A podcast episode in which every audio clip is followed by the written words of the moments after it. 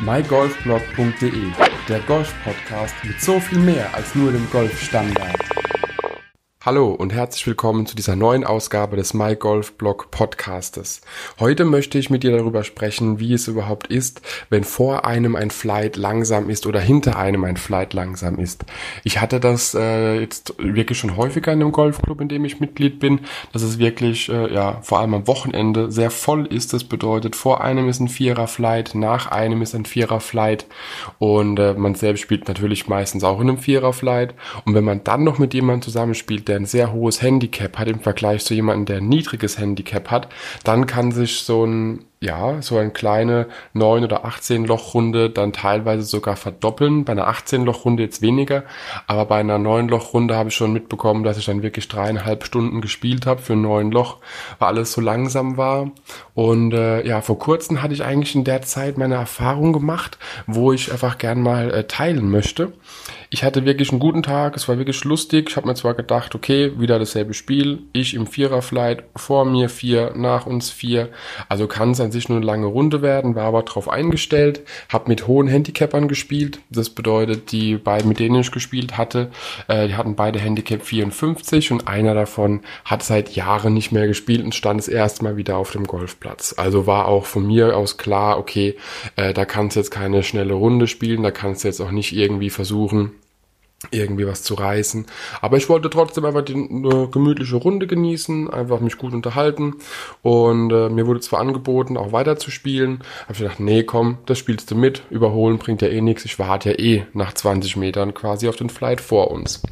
Also gesagt, getan, wir hatten eine schöne Runde und ich habe wirklich gelernt in der Zeit, in der ich auch gewartet hatte, bis die anderen geschlagen hatten, bis sie zu ihrem Ball gegangen sind, sich vorbereitet hatten und äh, auch wieder den Ball gesucht hatten. Äh, ich habe einfach versucht, den Fokus so gut wie es geht auf den nächsten Schlag zu legen. Hatte auch wirklich eine sehr gute Runde. Ich habe leider Gottes nicht mitgezählt, muss ich dazu sagen. Und äh, wurde gekrönt mit, äh, mit einem, meinem ersten Birdie auf dem neunten Loch. Und äh, damit kann ich das auch aus der Liste abhaken, dass das Loch gebirdied wurde. Und das ist so eine Zeit, wo man sich sagen kann, okay, auch wenn es stressig ein bisschen ist, wenn alles so langsam geht.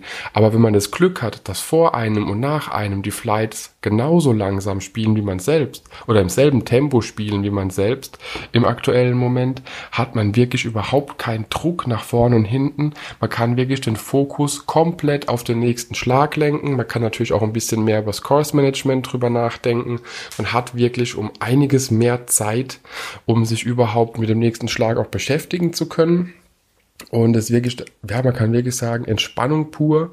Und aus dem Grund, also daher gehe ich auch mal davon aus, dass ich einfach mehr Pars und mehr Birdies gespielt hatte, wie ich das auf dem neuen Loch gewohnt bin. Und äh, kann man wirklich sagen, also wenn ihr mal die Chance habt oder wenn du mal merkst, okay, du bist in einem Vierer-Flight, in dem auch hohe Handicapper da sind, dein Handicap ist schon äh, ja mindestens die Hälfte, äh, ja, niedriger als die anderen und ähm, dass du da einfach deinen Fokus auf Course Management lenkst, einfach auch ein bisschen darauf lenkst, wie ist dein Schwung, wie ist dein Schlag, wie fühlst du dich, was kannst du an deinem Spiel noch verbessern, vielleicht probierst du mal eine neue Taktik aus, anstatt versuchen mit dem zweiten Schlag bei einem Paar 5 auf dem Grün zu landen, doch eher gezielt den dritten Schlag an die Fahne zu legen, anstatt das Risiko einzugehen, dass der Ball verloren geht. Einfach Fokus auf den nächsten Schlag ohne Hektik.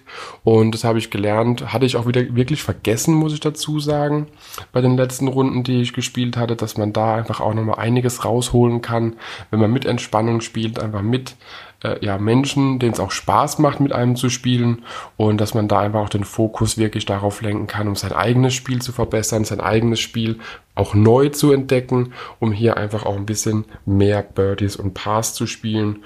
Und äh, daher kann ich dir nur den Tipp geben, wenn es mal wieder soweit ist, probier es einfach mal aus, konzentriere dich gezielt auf dein Spiel, auf dein nächstes äh, Loch beziehungsweise auf deinen nächsten Angriff an die Fahne.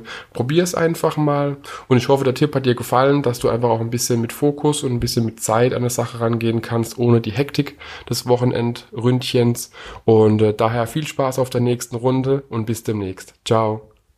mygolfblog.de, der Golf-Podcast mit so viel mehr als nur dem Golfstandard.